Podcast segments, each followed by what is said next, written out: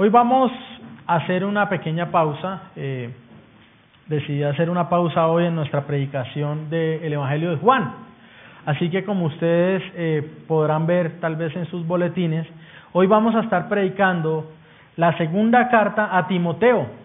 Y vamos a estar viendo los versículos eh, 14 del capítulo 3 y vamos a estar leyendo hasta el capítulo 4, versículo 8. Y yo quiero comenzar eh, haciéndole una pregunta. Si usted tuviera la oportunidad de dejar un mensaje a sus seres queridos antes de morir, ¿cuál cree que sería su contenido? ¿Mm?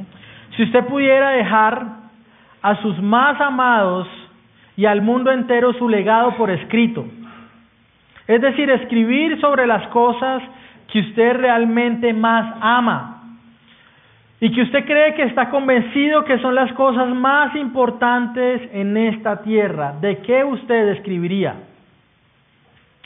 Yo estoy seguro que ninguno de nosotros, si pudiera dejar su legado, escribiría acerca de su trabajo, por ejemplo. ¿Mm? Creo que ninguno de nosotros escribiría, bueno, pues la mejor forma de hacer el tinto para la mañana, trabajar, es esta. ¿Mm? Creo que ninguno de nosotros lo haría de esa forma. Ahora, esto es lo que sucede en la segunda Carta del apóstol Pablo a Timoteo. Nos encontramos con la última carta escrita por el apóstol Pablo a aquel Timoteo que es ahora un joven pastor, quien probablemente se convirtiera en su primer viaje misionero y quien fue instruido durante su niñez en la palabra del Señor por su, por su abuela Loida y su madre, llamada Eunice el cual ahora es pastor en Éfeso. Así que Timoteo es uno de esos jóvenes como probablemente tal vez usted haya sido o como probablemente algunos de los niños de nuestra iglesia hoy día son, que han conocido de las cosas de Dios solamente por boca de sus mamás y probablemente de sus abuelas. Un joven cuyo madre era y abuela eran judías, pero cuyo padre era griego. Así que como griego este hombre, y aparte que era un hombre incrédulo, no tenía nada que enseñarle a Timoteo acerca de la fe, pero su mamá y su abuela lo hicieron. Y después de su conversión, Timoteo fue también instruido por el apóstol Pablo. Pablo ya le había escrito a Timoteo anteriormente una carta un poco más directiva en cuanto a cómo manejar los asuntos de la iglesia. La primera carta de Timoteo, Pablo le enseña a cómo identificar a los pastores, cómo eh, identificar quiénes son aptos para el pastorado y también quiénes son aptos para ejercer el oficio de diácono en la iglesia, los cuales tendrían un llamado a predicar y a cuidar del rebaño del Señor. Sin embargo, esta segunda carta a Timoteo es diferente. Es una carta un poco más personal e incluso usted puede notar que tiene algún sabor melancólico. Nos encontramos con el gran apóstol Pablo, aquel que escribió casi la totalidad del Nuevo Testamento y quien durante el último tiempo de su vida ha venido siendo abandonado por varios de sus seguidores, como por ejemplo Figelo y Hermógenes de Asia. Usted puede ir a 2 Timoteo capítulo 1, versículo 15. Pablo le cuenta a Timoteo acerca de estos hombres que se apartaron de él. Otros hermanos de su equipo ministerial se desviaron de la doctrina y comenzaron a enseñar cosas falsas. Los tales como Himeneo y Fileto, segunda de Timoteo, capítulo 2, versículos 17 y 18. Y como si esto fuera poco, alguno, alguna parte de su equipo ministerial lo abandona a otros que usted había instruido en la palabra, se vuelven falsos maestros, y aparte de eso, algunos de ellos, como Demas, quien había sido nombrado en otras cartas como un gran ayudador de Pablo, era uno de los que quedaba acompañando a Pablo y en las propias palabras del apóstol, Demas lo ha desamparado por amar más a este mundo. Segunda de Timoteo 4:10. Como si esto no fuera suficiente, también aparece un personaje en escena que le ha hecho muchos males al apóstol Pablo y que comienza a ser su contradictor en público. Él lo llama Alejandro el Caldelero, y quien, de quien Pablo también le advierte a Timoteo que se cuide de él. Así que vemos a un apóstol Pablo diferente, tal vez diferente al que le escribe a la carta a los romanos, diferente al que escribe la carta a la iglesia de Corinto. Pablo está ahora escribiendo no solo como un hombre abandonado y traicionado, sino como un hombre también que se encuentra a las puertas de la muerte. Él ya fue enjuiciado por predicar el Evangelio. El emperador Nerón ya determinó que Pablo sería ejecutado. Ahora Pablo morirá. Él todavía no tiene claro qué tipo de muerte será, ni tampoco tiene claro el día. Él solamente está allí en la cárcel esperando que en cualquier momento entre el verdugo y corte su cabeza. En medio de este contexto entonces es en el que Pablo se dirige a su amado Timoteo. Así que Pablo, antes de morir, comienza a hacerle varios llamados a Timoteo acerca de la escritura y la enseñanza de la palabra de Dios. Cuando usted lee la segunda carta a Timoteo, usted va a encontrar al menos diez llamados en, directos en cuanto a la predicación, en cuanto al estudio de la palabra, en cuanto a la importancia de la palabra. Hoy, hermanos, he decidido compartir con ustedes tres de esos llamados que Pablo hace a Timoteo. Y vemos al final de este sermón, veremos cómo esos llamados también dieron un fruto en la vida de este joven pastor. Y también dio fruto de justicia en la gente que lo escuchó en la iglesia. Y es mi deseo, hermanos, que esta palabra también dé fruto de justicia en sus vidas y que ustedes sean animados a seguir buscando del Señor los que ya conocen a Cristo. Y por otro lado, que puedan entender el valor y la utilidad de las escrituras. Y mi anhelo también es que puedan ser traídos a la fe aquellos que no conocen al Señor y que han entrado por esa puerta el día de hoy. He titulado este sermón Los varios llamados y el tesoro común.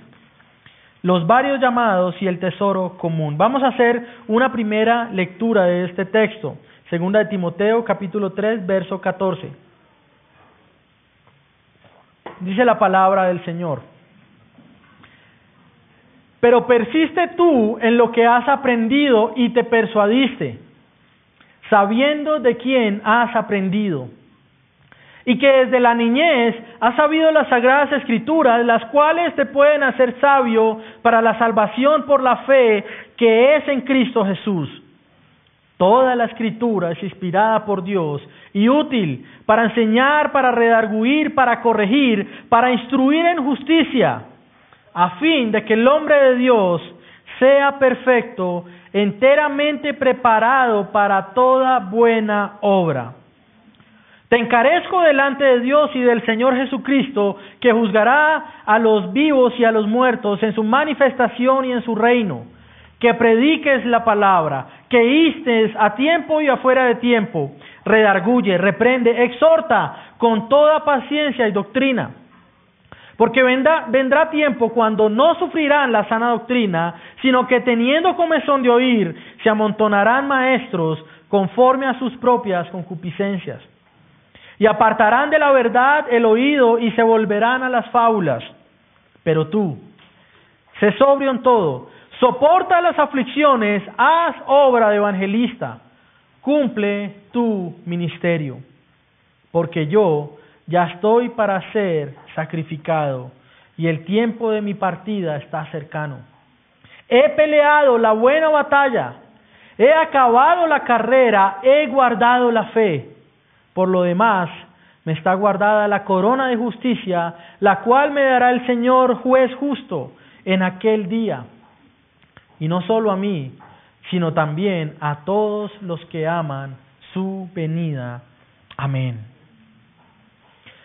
El primer aspecto que quiero resaltar de este texto son los llamados que el apóstol Pablo hace a Timoteo. Después hablaremos acerca de cuál es el, lo común que hay de estos llamados, cuál es la base del llamado y cuál al mismo tiempo es el arma del llamado.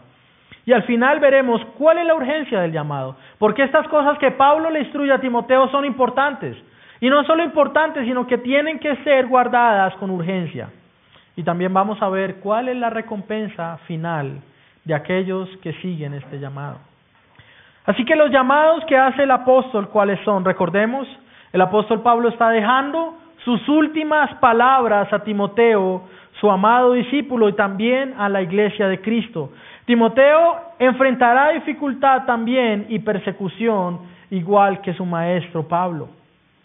Y quiero hablar de tres llamados que hace Pablo a Timoteo. El primero es, Timoteo es llamado a persistir en lo que ha aprendido. Versículos 14 y 15 del capítulo 3. Pero tú persiste en lo que has aprendido y te persuadiste, sabiendo de quién has aprendido, y que desde la niñez has sabido las sagradas escrituras, las cuales te pueden hacer sabio para la salvación por la fe que es en Cristo Jesús. Ahora, lo primero que Pablo hace con Timoteo es recordarle que él ha aprendido estas cosas de alguien que ha sido su maestro.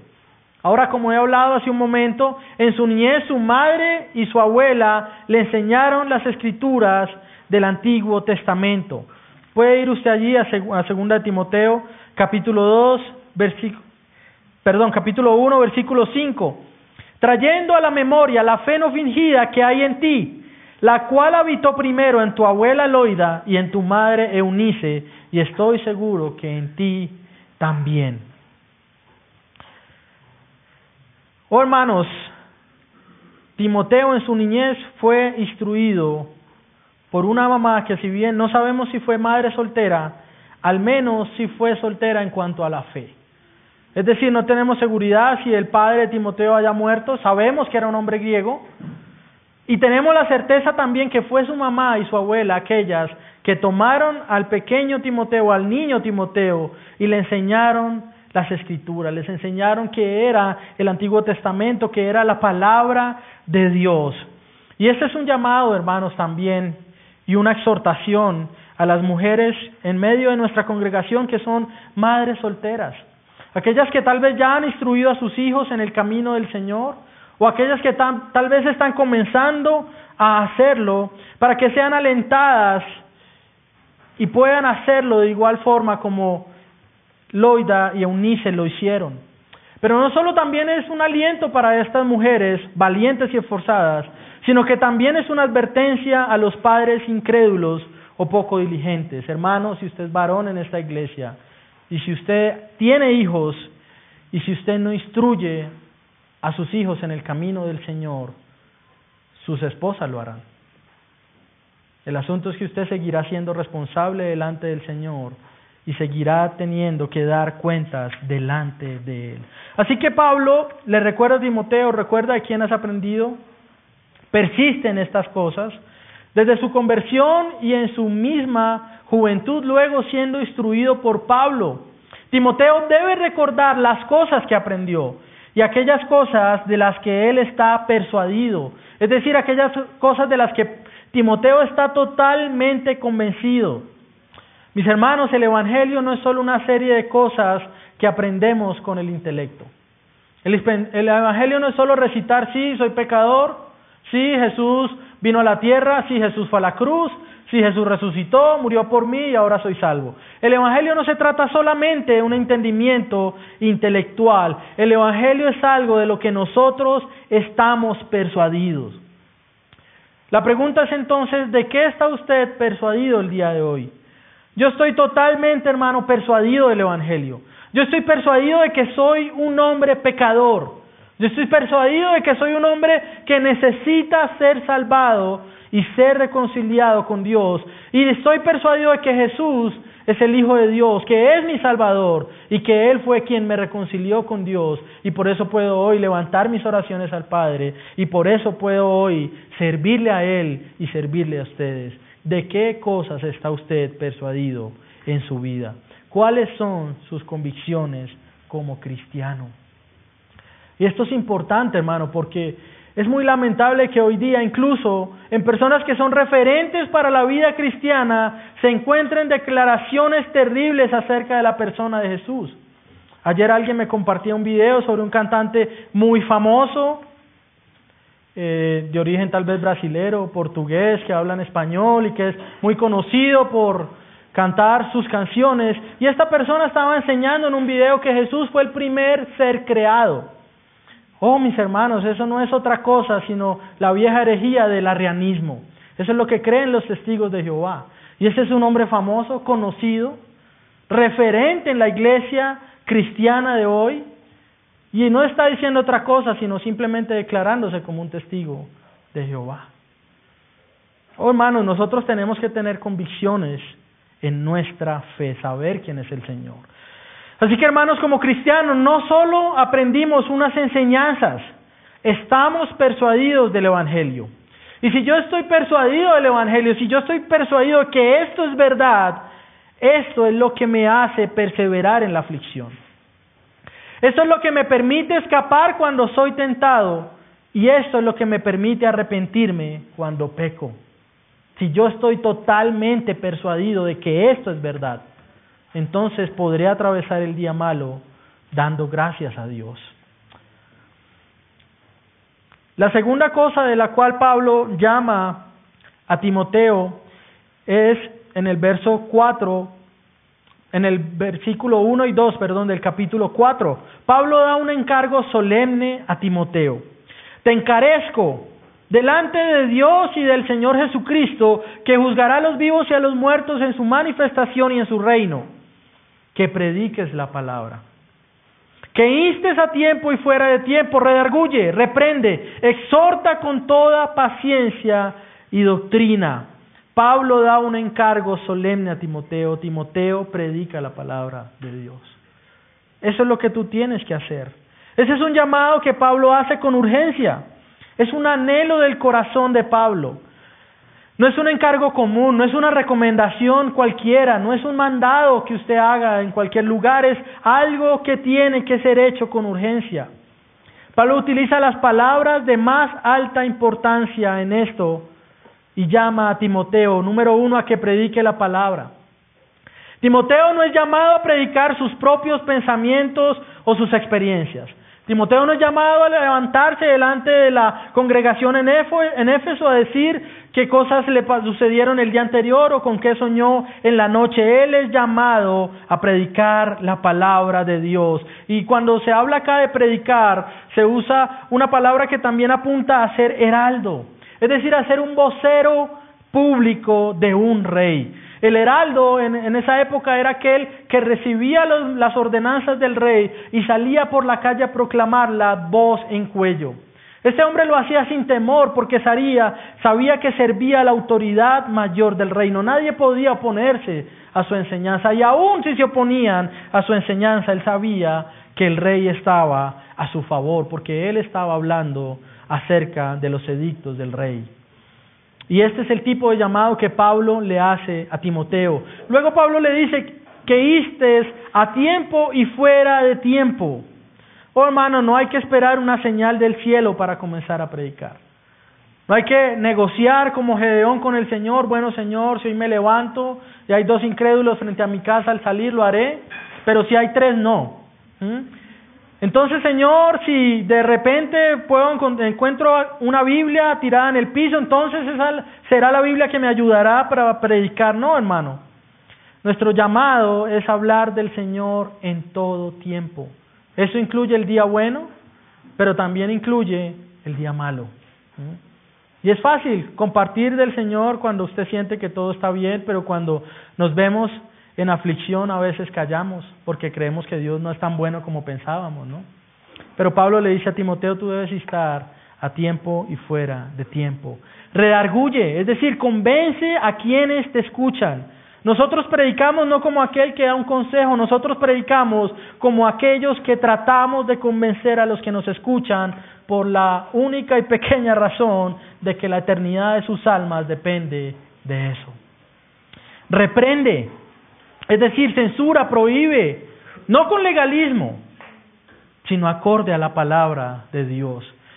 Una predicación, hermano, que nunca reprende, demuestra ausencia de amor. Solo aquel que odia desearía que quienes lo escuchan sigan ofendiendo a Dios, viviendo en pecado y encaminados a la muerte. Oh, hermanos, que Dios nos guarde de ser políticamente correctos en este púlpito. Y es que a veces la palabra ofenderá, claro que sí, porque somos pecadores y necesitamos a Cristo. Y lo que está en juego no es otra cosa, es la salvación y la eternidad de nuestra alma. Por eso somos llamados también a reprender. Ahora no lo hacemos como quien es perfecto. No lo hacemos como el que ya llegó, como el que lo alcanzó, lo hacemos como aquel que también se humilla delante de la palabra del Señor y sabe que necesita corregir día a día su vida y ser edificado a la luz de Cristo. Timoteo también es llamado a exhortar y muchas veces esta palabra creemos que es regaño, ¿no?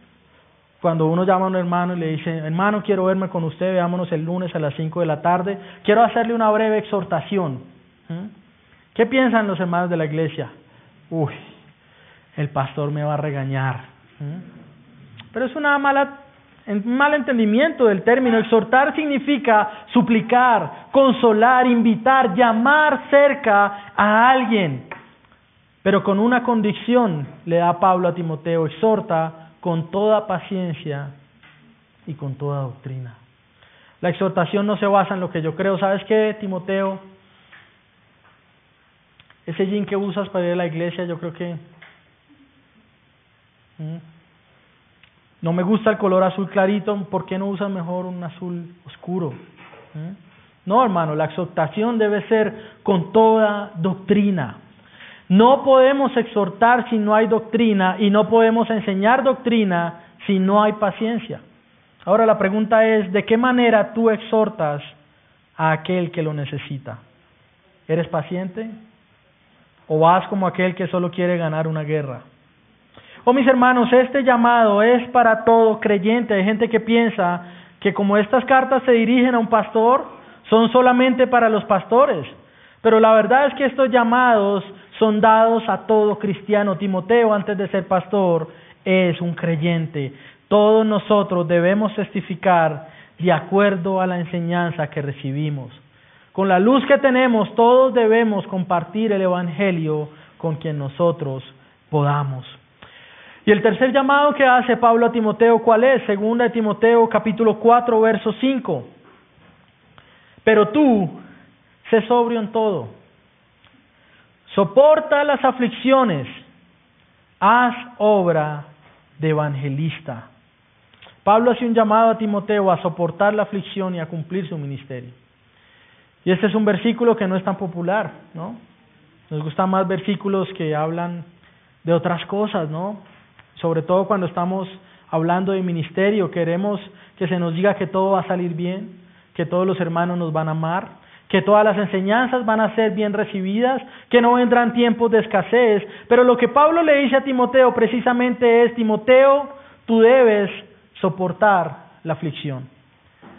Sé sobrio en todo para soportar la aflicción. Es un llamado también al dominio propio y a no desesperarse en las situaciones difíciles. Pablo le dice a Timoteo, guarda tu dominio propio, sé sobrio y soporta la aflicción con sobriedad. Por eso el creyente hermano pasa a través de la aflicción y aún se mantiene con esperanza. Hay momentos de mucha tristeza, de mucha debilidad, pero aún en medio de la más profunda angustia debe haber esperanza en nuestro corazón en medio de la aflicción. La vida del creyente está llena de aflicción. Es una promesa de la palabra de Dios. Ahí está. Pero ninguna de esas aflicciones es impedimento para no hacer lo que Dios nos manda hacer, es decir, obedecerlo y servirle. Pablo no le está diciendo a Timoteo, Timoteo, si viene la aflicción tienes una breve licencia para dejar de predicar. Si viene el día, el día malo, Timoteo, claro, yo entiendo tu dolor, deja de predicar entonces por uno, dos o tres meses. Pablo le dice, soporta la aflicción y haz obra de evangelista. Pablo le dice a Timoteo que él debe seguir cumpliendo con su ministerio. Robert Layton, hablando acerca de la aflicción, dice lo siguiente, hermano. La aflicción es el polvo de diamante que el cielo utiliza para pulir sus joyas. ¿Mm? Y vivimos a veces un cristianismo que quiere que todo salga que bendecido, prosperado y en victoria bendecido, prosperado, afligido y en victoria. ¿Mm? Eso suena un poco mejor. La aflicción es el polvo de diamante que el cielo utiliza para pulir sus joyas. Oh mis hermanos, este es un llamado que hoy como creyentes todos nosotros recibimos. Mantengámonos firmes en la enseñanza que hemos recibido. Prediquemos la palabra y suframos las tribulaciones con esperanza. Pero todo esto, como veremos, debe estar fundamentado en algo común, un tesoro del que Pablo le habla a Timoteo, una poderosa arma, y pasaré a mi segundo punto. ¿Cuál es la base y el arma de esto? Segunda de Timoteo 3, 16 y 17. Toda la escritura es inspirada por Dios y es útil para enseñar, para redarguir, para corregir, para instruir en justicia, a fin de que el hombre de Dios sea perfecto, enteramente preparado para toda buena obra. Pablo ahora procede a recordarle a Timoteo que es, qué es aquello que tienen en común los llamados que le hace. ¿Por qué seguir predicando? ¿Por qué soportar la aflicción? ¿Por qué recordar la enseñanza? Y aquello que tienen en común estos llamados es que todos se basan en el tesoro de la palabra. Es decir, que es el tesoro de la palabra la cual también me ayuda a soportar la aflicción. Y él comienza diciendo, toda la escritura es inspirada por Dios. ¿Cuáles son las características de esta arma que se nos da? Pablo la describe como teuneustos, que significa por un lado Dios o algo divino y por otro lado algo que es exhalado o respirado. Es decir, hermano, que la palabra que nosotros tenemos es exhalada por Dios, inspirada por Dios. Su origen es divino. Y como tiene origen divino, entonces tiene autoridad. No estamos hablando de cualquier palabra, no es la enseñanza de cualquier maestro, no son las palabras de Buda o de un iluminado, no. Estas son las palabras de aquel que dijo, yo soy la luz del mundo. Mis hermanos, lo que tenemos en la Biblia no es otra cosa sino la palabra de Dios. Pablo está convencido de esto y ahora busca enseñar y recordar esto mismo a Timoteo. Timoteo, las escrituras son la palabra de Dios. Y entonces, hermanos, si la Biblia es la palabra de Dios, ¿puede haber algún otro mensaje, filosofía, enseñanza que sea más importante? ¿Puede haber algo que esté por encima de la palabra para instruir, para enseñar, para rearguir, para corregir? Si estas son las palabras de Dios, ¿qué hay por encima de esto que debamos obedecer? Nuevamente la pregunta para nosotros es, ¿realmente creemos entonces que esto es la palabra de Dios? O pastor, pero usted no sabe lo que dijo ese gurú acerca de esto o lo otro. Profundo. hermano, no sé la profundidad que haya en la filosofía de este mundo. Lo único que sé es que es falible porque procede de hombres pecadores. Mas esta palabra procede del mismo aliento del Señor. ¿Está convencido usted de esto? Mis hermanos, la palabra es un arma y también un tesoro de gran utilidad. Es útil para enseñar. Es la única fuente confiable de enseñanza. Es la roca sobre la cual el ministerio está basado. Por eso la parte más importante de nuestro culto y también la más prolongada es la predicación. Porque aunque cantemos también y adoremos al Señor, es la palabra la que me va a enseñar, es la predicación la que me va a redarguir, la que me va a dar convicción. La palabra es la base de nuestras convicciones. No podemos tener convicciones que se opongan a la escritura, tenemos que ser cuidadosos. Hoy una hermana en la escuela preguntaba, eh, las personas que creen en una palabra rema y hacen un poco de cosas en base a eso, Hermano, nosotros debemos tener convicción. Bueno, ¿por qué usted cree eso? ¿De dónde lo sacó? ¿Dónde la escritura dice que solo una parte es inspirada y para un momento de su vida y para el resto no? La palabra también nos corrige. Mi hermano, es la palabra la que nos corrige. Ella nos muestra lo que es bueno y lo que es malo. Y yo quiero decirle algo, si hay algo malo en nuestra vida, la luz de la palabra el problema no es de la Biblia, el problema es suyo. Pastor, yo leí en la Biblia, dice que los borrachos no entran al reino de Dios. Pero miremos de pronto, eso significa otra cosa. ¿cierto? Pastores dice que los adúlteros no entrarán al reino de Dios, pero de pronto miremos que es que en esa cultura, ¿cierto? Era muy costoso sostener dos mujeres. No, hermano, si usted se enfrenta a una enseñanza que lo muestra a usted como pecador, el problema no es de la Biblia. El problema es suyo y usted debe corregir su camino. Ella es la única que tiene autoridad para corregirlo.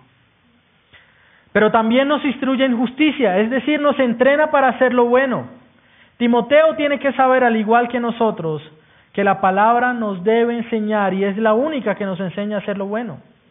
Ella nos enseña a ser buenos esposos, ella nos enseña a ser buenos padres, nos enseña a ser buenos jefes, buenos trabajadores y buenos hermanos en la fe. Y la palabra nos lo enseña, hermano, porque nosotros no sabemos hacer lo bueno. Necesitamos ser instruidos en estas cosas. ¿Cuál es el resultado? perfecciona al hombre de Dios, lo hace santo, lo prepara para toda buena obra, mis hermanos.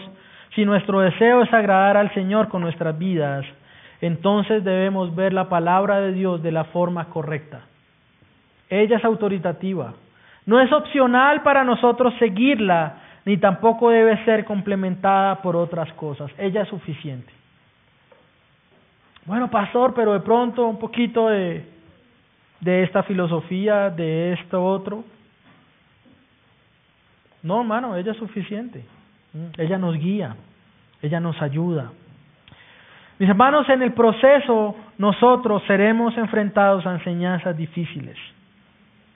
Es verdad.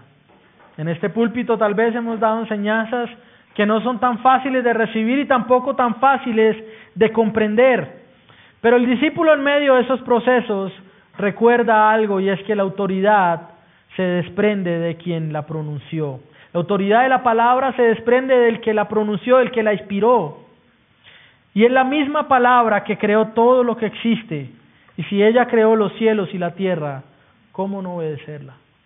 ¿Hay algo por encima de eso? ¿Hay algo, alguna palabra que solo por ser pronunciada cree algo en esta tierra? Si la palabra es contraria a la filosofía humana, ¿qué haremos? A veces nos encontramos eso. Proverbios está lleno de llamados a la reprensión a los niños en la crianza. Pero la filosofía del hombre nos dice otras cosas. ¿Mm? ¿Qué va a hacer usted? ¿Mm? Proverbios dice también que el niño que no es corregido avergonzará a sus padres. Así que usted puede agarrar una filosofía del mundo, no, pero de pronto por acá, ¿cierto? Démosle medio día de silencio para que aprenda. Tal vez él vaya a estar medio día en silencio, pero en la juventud y en la adolescencia usted estará no medio día, sino días llorando y lamentándose por no instruirlo en los caminos del Señor y no corregirlo como la palabra nos manda. ¿Qué haremos entonces cuando se opone lo que vemos en la Biblia con lo que leemos en las cosas de este mundo? Hermanos, son entonces las escrituras el arma y el tesoro más preciado por el creyente. Y la escritura se describe a sí misma, Hebreos capítulo 4, verso 12, la palabra de Dios es que viva y eficaz, más cortante que espada de dos filos, penetra hasta partir el alma y el espíritu las coyunturas y los tuétanos y discierne los pensamientos y las intenciones del corazón. La palabra es tan poderosa que le deja ver a usted quién realmente usted es. Todo el mundo dice, en el fondo yo soy bueno, pero la palabra entra al fondo y le deja ver realmente quién es usted. ¿Mm? La palabra es martillo y fuego, dice también en Jeremías. Es lámpara a nuestros pies y lumbrera a nuestro camino, Salmo 119. La palabra permanece para siempre, Isaías 40. Es escudo a quienes se refugian en ella, Salmo 18:30. Es la leche espiritual que debemos desear como recién nacidos, Primera de Pedro 2:2. Y las hermanas acá que han dado alimento a sus hijos, ¿cómo se pone él cuando usted ha tratado de ponerlo en ayuno? Eso no está bien, hermano. O oh, hermano, si un recién nacido se pone de esa forma cuando no es alimentado con leche, de igual forma usted debería ponerse cuando no es alimentado con la palabra de Dios. Es alimento, no solo de pan vive el hombre, Deuteronomio capítulo 8. Cristo mismo en Juan capítulo 1 se nos dice que Él es el verbo de Dios hecho carne. La palabra de Dios es intachable, escudo para todos los que nos refugiamos en ella. La ley del Señor es perfecta.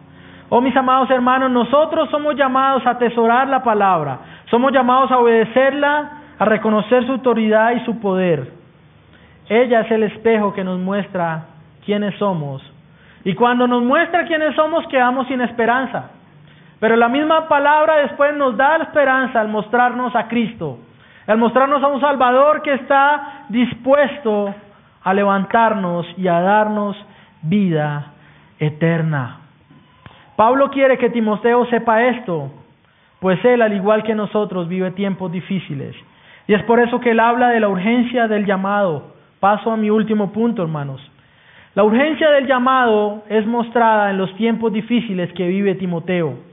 Segunda de Timoteo 4, verso 3 y 4. Porque vendrá tiempo cuando no sufrirán la sana doctrina, sino que teniendo comezón de oír, se amontonarán maestros conforme a sus propias concupiscencias, y apartarán de la verdad el oído y se volverán a las fábulas. La comezón de oír no es algo nuevo, hermano. No es solo que vemos solamente hoy, cuando se nos habla solo de prosperidad en los púlpitos. La comezón de oír viene desde los tiempos del apóstol Pablo. Nosotros en cuanto a esto debemos recordar, la iglesia no es llamada a innovar. La iglesia es llamada a ser fiel.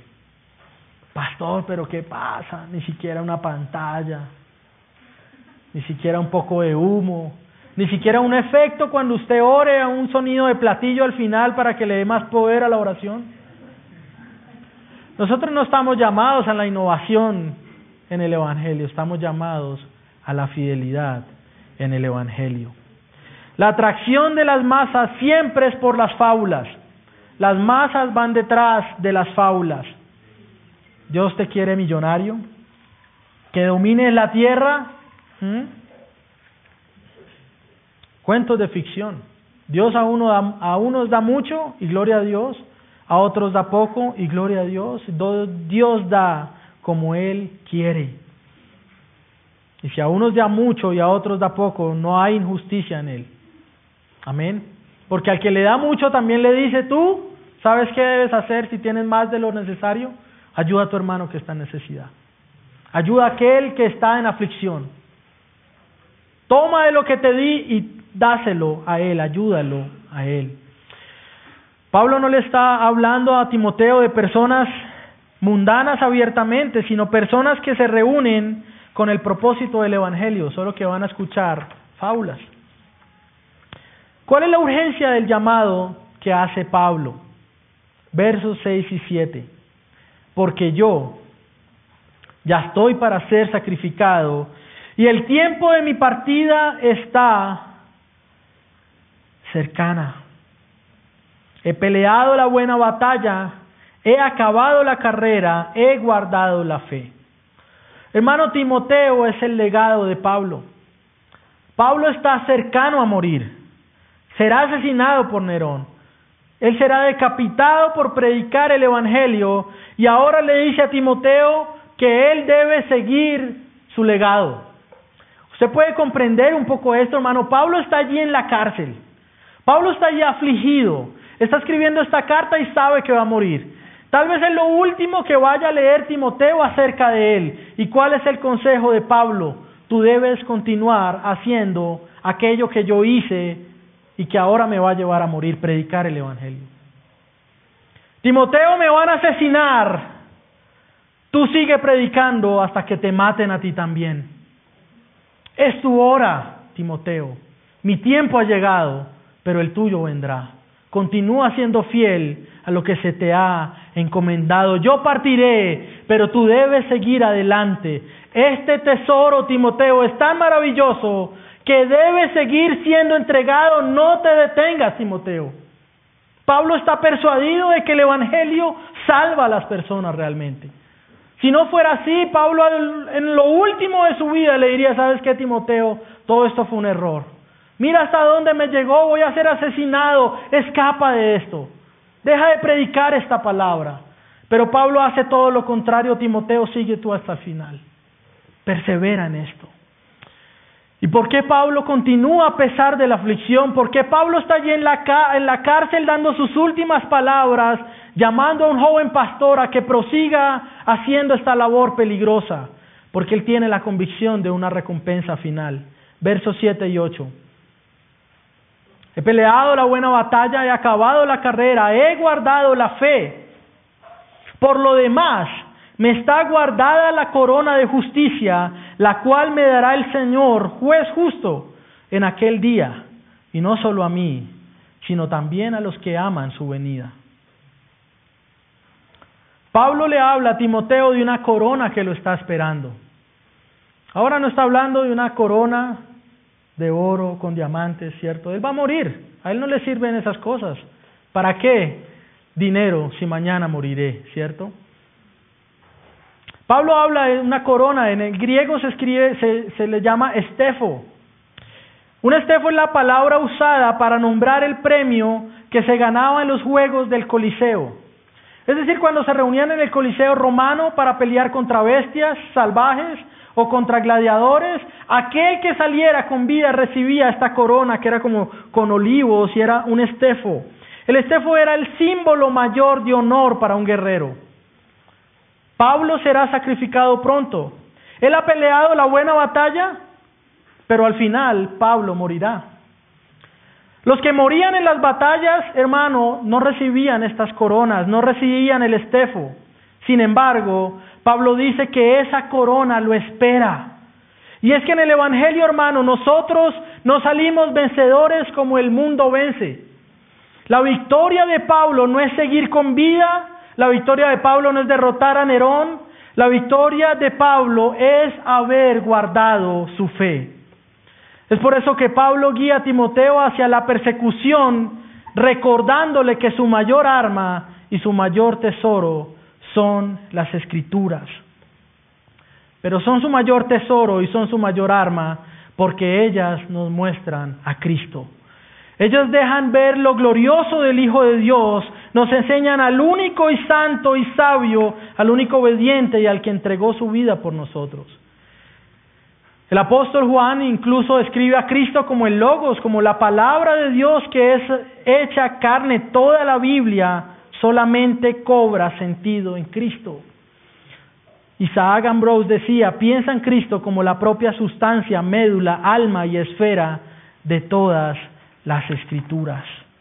Oh mis hermanos, atesoramos las escrituras por el gran valor de Cristo mismo. Las consideramos autoridad porque consideramos a Cristo autoridad. Nos rendimos ante ellas porque nos rendimos ante Cristo mismo.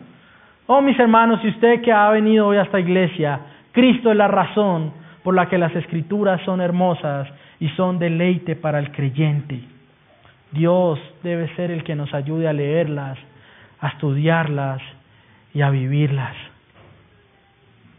Oh hermano, Pablo habla de esta corona guardada para él y es una corona hermosa porque el mismo Señor se la dará.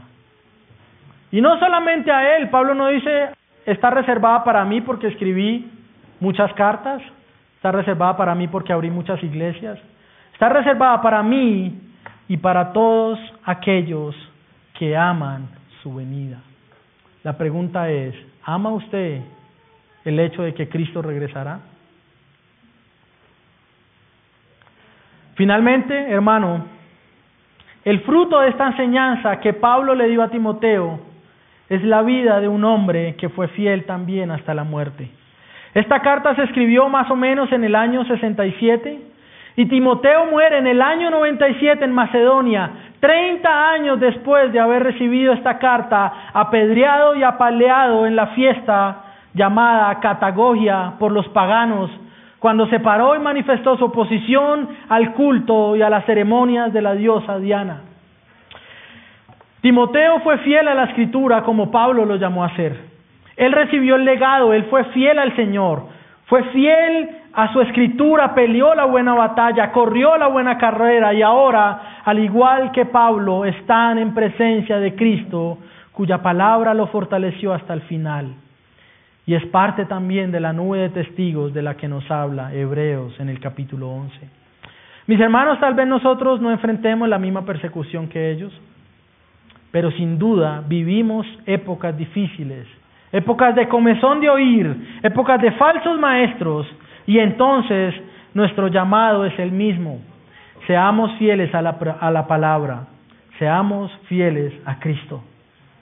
Que el Señor nos bendiga y que el Señor nos ayude. Solo algunas aplicaciones finales de este sermón. Evidentemente tenemos que creer en la Biblia como la palabra de Dios, llena de autoridad y llena de perfección. Es algo en lo que debemos creer, no es un consejo, es algo en lo que debe creer todo cristiano.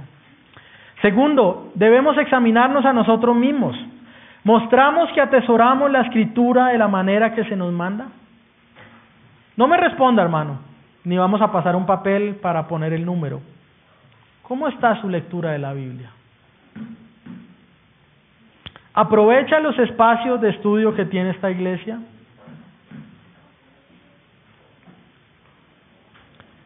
Tercero, al conocer a Cristo en las Escrituras y su inmenso valor, es que nosotros podemos ser fortalecidos en la aflicción. Piensa en tu futura corona y la eterna comunión con el Dios Trino, los santos y los ángeles más que en las tribulaciones temporales. Como dijo John Trapp, el que va camino a ser coronado no necesita preocuparse por un día de lluvia. ¿Cómo reaccionamos en la aflicción? Cuarta aplicación, para los hermanos que sirven al Señor o para los hermanos que anhelan ser pastores. No podemos desfallecer. El llamado de Pablo está vigente para nosotros. Predica la palabra a tiempo y fuera de tiempo. Soporta las aflicciones, haz obra de evangelista y cumple tu ministerio. Nuestro galardón es mayor que lo que este mundo pueda darnos. Ahora, hermanos, si usted alguna vez habrá dicho yo quiero ser pastor, quiero ser líder, quiero servir al Señor, el llamado a esto conlleva un profundo respeto a la escritura y la certeza de la aflicción y del rechazo. Si usted va a ser pastor, lo va a rechazar el mundo. Y si usted va a ser pastor, lo va a rechazar la mayoría de personas que dicen que son cristianos también. No es posible, hermano, aspirar a esto sin atesorar la Biblia y sin ser diligentes a la escritura. Hermano, yo oro al Señor para que nadie en esta iglesia se pare en este púlpito o sea ordenado como pastor siendo negligente y mediocre en el estudio de la Biblia. Y mientras Dios me dé vida y permita servir en ustedes, en medio de ustedes, esto no va a pasar. Si usted quiere ser pastor, aquí puede hacerlo, pero no va a ser fácil. Si usted no atesora la Biblia, como Pablo le llama a Timoteo a hacerlo, usted no es digno de esto. Siga haciendo lo suyo. Siga programándose, siga haciendo lo suyo. Y al final, la palabra es la mayor arma y el mayor tesoro para perseverar en la fe. Papás, ¿qué le enseñan ustedes a los hijos? No, pongámosle una serie de tres horas ahí de algunas canciones para... ¿eh? Si usted es varón y papá, usted tiene que enseñar a sus hijos esto. Este es el mayor tesoro que usted les puede dar.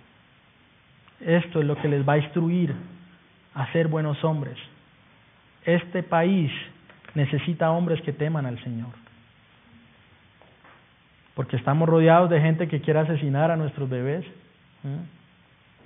Oh, y que ellos, que Dios permitiera que fueran consecuentes en su discurso y todos se hicieran vasectomía y ligaduras de trompas y que solo los bebés que se vieran fueron los nuestros para que guiaran este país por otro rumbo. Ellos no los quieren y los quieren matar y aparte nos quieren decir cómo criarlos y enseñarles. Ellos no son nuestra medida para la enseñanza. Esto sí es. Hermanos, que Dios nos ayude. Gloria a Dios por su palabra. Y hoy que celebramos la familia, no puede haber celebración a la familia o a la paternidad o a la maternidad si esto no está en la mitad. Que Dios nos ayude a ser papás de verdad y a honrar al Señor en todas las cosas. Padre, gracias por tu palabra, Dios, es viva, es eficaz. Nos muestra quiénes somos. Perdóname porque yo mismo medito en esto y digo, ¿quién es suficiente, Señor? Yo no lo soy, Dios, si no fuera por tu gracia y por tu bondad, por ti que permites y pones el querer y el hacer para atesorar estas palabras. ¿Qué sería, Señor? Oh Dios, gracias por tu misericordia. Ayúdanos a atesorar esto en los hogares, en la iglesia, en todos los lugares a donde vayamos y estemos. Ayúdanos a atesorar tu palabra como la fuente de vida y como la que nos muestra quién eres tú, Señor. Oh Dios, perdónanos, Señor, si en algún momento hemos ofendido tus mandatos. Perdóname, Señor, si en algún momento no he sido fiel a tu escritura. Perdóname si en algún momento hoy ha, habido algo, Señor, que no te haya agradado, Dios. Esta es tu palabra, es tesoro preciado para nosotros, Señor. Ayúdanos a vivir a la luz de ella, Dios. Hoy ponemos delante de ti nuestras vidas y este tiempo que vamos a tener esta tarde de comunión, de compañerismo y de celebración en torno de ti, Señor. Te damos las gracias en el nombre de Jesús. Amén.